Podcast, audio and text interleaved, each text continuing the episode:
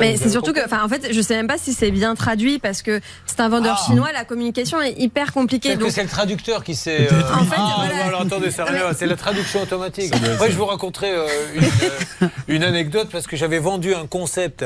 Il y avait, euh, je ne sais plus si c'était sans aucun doute ou je sais pas quoi, il y avait une. Euh, Une, un pays étranger qui voulait me l'acheter, mais il voulait des renseignements. Et euh, il l'envoie en anglais.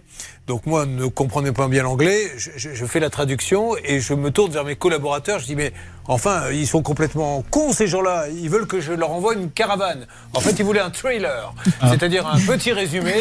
Et moi, comme je ne savais pas, je dis ils me réclament une caravane. Qu'est-ce que qu'est-ce que ça a à voir avec voilà et Qui prouve une fois de plus que je suis quand même un nigo.